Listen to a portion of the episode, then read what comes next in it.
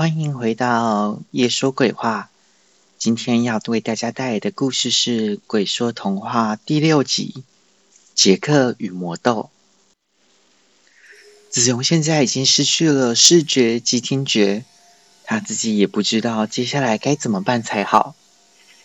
为了安抚子荣，安吉整天陪在子荣的身边，让子荣知道他不是一个人。而韩吉一刻也没有闲下来。在子荣身边的他，一直在网络上找着相关的传说。虽然让人在短时间内老化的传说很多，但却都没有提出解决方法。就在憨吉为此事担忧时，门铃又传来了清脆的声响。憨吉在子荣手心写下了个“门”字之后，便起身去应门。站在门口的是位成年女子。虽然看得出来比他们大了几岁，不过感觉是刚出社会没多久的上班族。不好意思，我最近刚搬到你们楼上，在附近开了一间甜点店，刚刚做了个苹果派，拿了一些请你们品尝，以后请多多指教哦。那个女子亲切的说着：“是这样啊。”听说新的甜点店很好吃呢，韩吉客套的说着。之后，成年女子表示她也要回甜点店后，便离开了。韩吉看着邻居拿来的苹果派，却一点食欲都没有，顺手把苹果派拿进房间，因为他想起子荣也好一段时间没有进食了。由于子荣已经听不到了。因此，韩吉将苹果派拿到子荣的面前。当子荣摸到苹果派的盒子时，子荣又再次开口：“我们的村子正在衰退中，我们的村子正在衰退中，各方面都是。我们家本来是务农的人家，有着肥沃的土地。”丰腴的收成及多产的家畜们，但这一切都在那些自称是仙女的人们出现后改变了。他们来到村子的那天，我不在村子里，因此我不知道实际上发生了什么事情。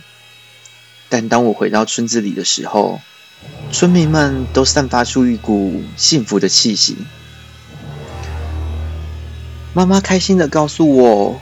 我们再也不需要辛苦的工作了，因为仙女们为我们带来了祝福。我们家不远的地方有一户以木雕为生的人家，木匠的手艺其实不怎么样，也因此他的生活一直很苦苦。村里的人们没有人愿意和他在一起，更别说是嫁给他了。但在仙女们到来后，他和其中一位全身都是紫色装扮的人生活在一起。我一开始非常替他开心，终于有人来照顾这个大男人了。仙女们来到的第一个星期，村子里充满着幸福、开心以及满足的气息。人们举办庆典，村子中心的萤火持续了一整个星期，人们狂欢畅饮。这是我有记忆以来人们最开心的时刻，也是我最后大笑的时刻。人们听从仙女们的话，不再从事生产活动。正确的来说，村民们什么都不做。我尝试劝说村民们开始工作，但是没有人愿意听从我的劝告。他们自顾自的玩乐。直到村子里的粮食见底，我们开始对曾经是我们伙伴的家畜们下手。没有人在意，如果没有牛只，我们该怎么耕种？没有人在意，如果没有母鸡，我们怎么会有新鲜的鸡蛋？更没有人在意，如果没有了羊只，我们该怎么收集羊毛？没有多久的时间，我们的村子像极了一片死城，没有食物，没有庄稼。也没有活力。某天，当我出门采集野果的时候，我在森林里看见那些仙女们，听见了他们的对话。姐妹们，我们该换个地方继续我们的生活了。这个村子已经没有办法支持我们了。穿着蓝色衣服的仙女说着：“我们可以利用我们的才能，找一个一劳永逸的办法。”穿着红色衣服的仙女说着：“我的才能可以让任何人相信我所说的话。可是这还不够，我们还没找到我们最后的姐妹。”穿着紫色衣服的仙女说着。就在此时，一只蝴蝶从我的眼旁飞过，让我不小心发出了声响。仙女们注意到我的存在，我头也不回的往村子里跑。我不能回家里，我不能让母亲身处于这样的险境中，因此我冲进了木匠的家中。现在我希望，我从来没有进到木匠的家中。短短的几个月内，木匠的家中堆满着大大小小的雕像，南海的雕像。当我进到木匠家中时，我看见他正抱着一个木偶，不停的与他对话。此时，仙女们突然出现在我眼前。你、你、你们根本就不是仙女，对吧？我这么说着。没错，我们不是。而你将会是这个村子里唯一一个知道这件事的人。你看着你的身体，你感觉你的身体变得无比的虚弱。紫仙女直视着我的双眼，这么说着。突然，我觉得我完全使不上一点力气，我可能就要死在这里了。亲爱的，你不会死的。我们从来不杀人，是不是啊，姐妹们？红仙女这么说着，看来她的能力是可以知道别人心中的想法。我们不杀人，不过让我想想该怎么处置你才好呢？变成木头、鱼，还是石头呢？蓝仙女这么说着。既然那是你的能力，当然就由你决定喽。紫仙女边说边靠近我。紫仙女将我架起，好让蓝仙女可以对我施展诅咒。就决定让她成为木雕吧，你将会成为这世界上最完美的木雕。蓝仙女刚说完话，一道蓝光便朝我飞了过来。可是我不能死在这里，我不能成为一座木雕。因此，在蓝光碰到我之前。我用尽我所能使上的最后一点力气，低下了头，而那道蓝光就这么直直的打在紫仙女的额头上。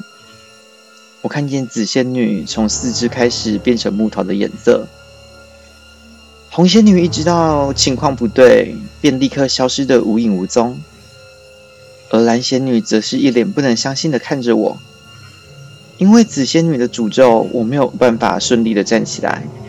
但就在刚刚，我弄懂了一些事情。这些仙女们不能杀人，这些仙女们只有一种能力。这些仙女们正在寻找她最后一个姐妹。紫仙女可以让人们相信她想让他们相信的，红仙女可以知道人们心里想的，蓝仙女可以让人们变成她想让他们变成的样子。虽然我不知道最后一个姐妹的能力是什么，不过我得阻止他们。蓝仙女站在原地，看着变成木雕的紫仙女，以及木雕身边的木匠。太美了，这个木雕太美了，这是我雕刻出来的吗？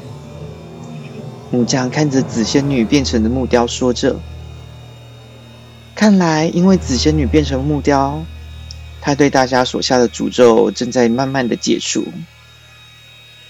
善良的木匠，我是蓝仙女。因为你日日夜夜期盼一个儿子的这份心意让我感动，因此我决定让你最爱的木偶成为真正的男孩。蓝仙女在我开口前说道。接下来，一道蓝光照射在了木偶身上，他成了活生生的小男孩。而蓝仙女也大大方方的离开了。这些仙女离开了村子，或许我该称她们为魔女才对。当她们离开后，人们又开始工作，但是由于之前过得太糜烂的生活，村子里的生计已经大不如前，灾难不断。就算人们再努力，也没有办法让村子再次繁荣起来。我拖着家中最后一条牛，在前往城市里的路上遇到了一个旅人。他问我有没有看到吃人的女巫，我挥了挥手，没有回应他。家中的最后一条牛，也是村子里的最后一条牛。他没有和我一起到城里，在进城的路上，他被落石压成了一滩肉泥。当我伤心的回到村里，我没有看见村口的大树。我心急的跑回家，我没有看见我的母亲。我没有看见我温暖的家，我看见了倒在地上的大树以及树下的废墟。我看见那曾是我家的地上被一块焦黑的大树压着。我很快的葬好了我的母亲，在墓园中又遇到了上午的女人。我今天遇到她两次，我真是希望她好运。无论她接下来要做些什么。我都希望他好运。我没有告诉别人，在紫仙女成为木雕之前，我和她对上眼。我没有告诉别人，在紫仙女变成木雕之前，她又对我下了一个诅咒。我没有告诉别人，红仙女之所以逃跑了，是因为她害怕了。我是杰克，一个。会为身边所有人都带来死亡的男孩，至少到现在，我还是这么相信的。当子荣说完故事时，韩吉看见子荣的双眼挂着两条泪痕。现在的我看起来多老啦？子荣故作坚强的问道。